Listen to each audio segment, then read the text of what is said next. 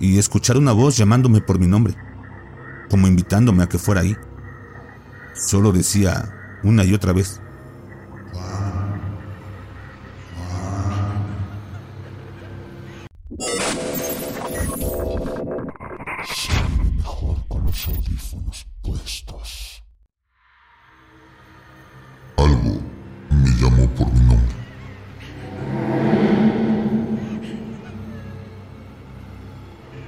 Hola comunidad. Quería compartir una experiencia que me sucedió la otra noche y con suerte recibir algunos consejos y comentarios. Esto sucedió el domingo, alrededor de las 3 de la mañana. Trabajo hasta tarde, así que generalmente estoy despierto a esa hora. Vivo únicamente con mi perro. Estaba en el balcón de mi departamento, en el cuarto piso, acariciando a mi perro. Estaba en cunclillas, de tal manera que nadie podría verme desde afuera. Incluso, aunque pudieran, hay un árbol gigante que cubre la mitad de mi balcón. Por otro lado, la luz del interior del departamento estaba apagada. Habiendo dicho todo esto, escuché una risita y luego una voz que me llamaba por mi nombre. La voz sonaba de una manera persuasiva, como invitándome, arrastrando las palabras. Me incorporé y miré a mi alrededor. Miré hacia los otros balcones y luego hacia la calle, pero no vi a una sola persona.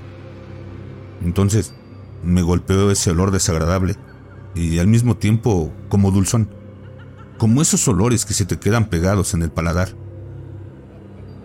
Todo sucedió muy rápido. Lo primero que pensé fue que alguien llamaba a un Juan que no era yo.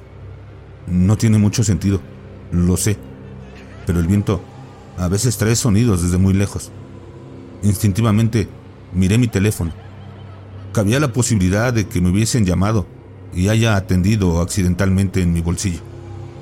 Lo verifiqué, pero no tenía ninguna llamada. Además, el teléfono lo tenía en modo silencioso. Mi perro empezó a comportarse de una forma extraña cuando se escuchó la voz. Así que entramos al departamento. En el momento en que cerré la puerta corrediza del balcón, escuché la voz decir nuevamente mi nombre, por cuarta vez. El tono había cambiado. Sonaba más ansioso, más urgente, como cuando llamas a alguien por su nombre y debes repetirlo varias veces para que te preste atención. Realmente no me sentí tan asustado como me siento ahora, al repasar lo que pasó esa noche. De algún modo, mi cabeza fue encontrando explicaciones lógicas, como el sonido de algún televisor en otro departamento, de tal manera que me dispuse a irme a la cama. Me acosté y estaba a punto de conciliar el sueño cuando escuché la voz decir mi nombre por una última vez, en un tono enojado. Y luego, silencio.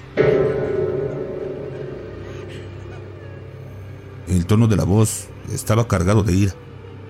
Retumbó en mi habitación literalmente. Sentí que la cama vibró por un segundo. Ni siquiera puedo decir si era realmente una voz femenina o masculina. Sonaba áspera, grave, como si las palabras fueran pronunciadas por una boca completamente reseca, pero sin ningún matiz que indicara que se trataba de un hombre o una mujer. Creo que fue un acto reflejo, instintivo, algo que nunca habría hecho en otras condiciones, pero lo hice. Respondí, ¿qué? No hubo respuesta pero de nuevo sentí ese olor penetrante invadiendo el cuarto. A partir de entonces, las cosas se pusieron feas. No sé qué me despertó más tarde esa noche, o si ya estaba despierto, pero lo que realmente recuerdo es mirar hacia la puerta abierta del dormitorio y ver esa mano negra. Con dedos extremadamente largos, agarrando el marco de la puerta y escuchar una voz llamándome por mi nombre, como invitándome a que fuera ahí. Solo decía una y otra vez.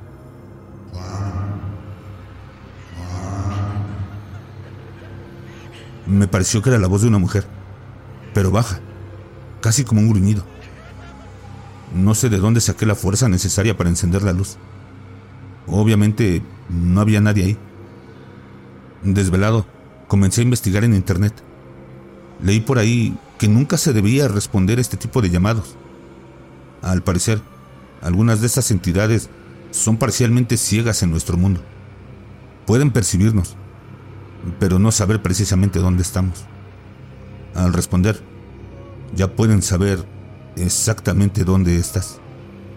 Y yo, yo, yo había respondido.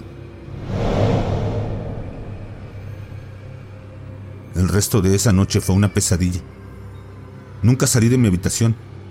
Dejé las luces encendidas esperando la salida del sol. Intermitentemente escuché a un hombre respirar pesadamente cerca de mis oídos, de manera entrecortada, como si estuviera luchando por inhalar.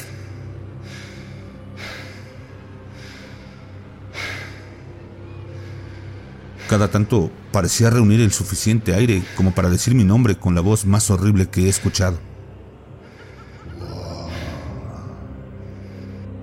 Empecé a rezar. Padre nuestro que estás en el cielo, santificado sea tu nombre. Sí, aunque de hecho me consideraba agnóstico. Creo que todavía lo soy. Esto pareció enfurecer más a la voz. Traté de mantenerme concentrado en la oración.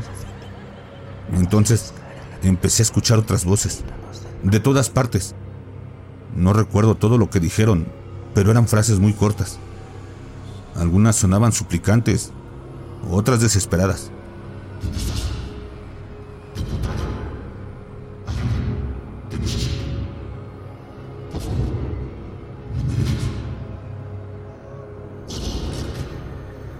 No sé durante cuánto tiempo duró todo esto. Perdí la noción del tiempo. Al asomarse la luz del sol por la ventana, las voces se callaron.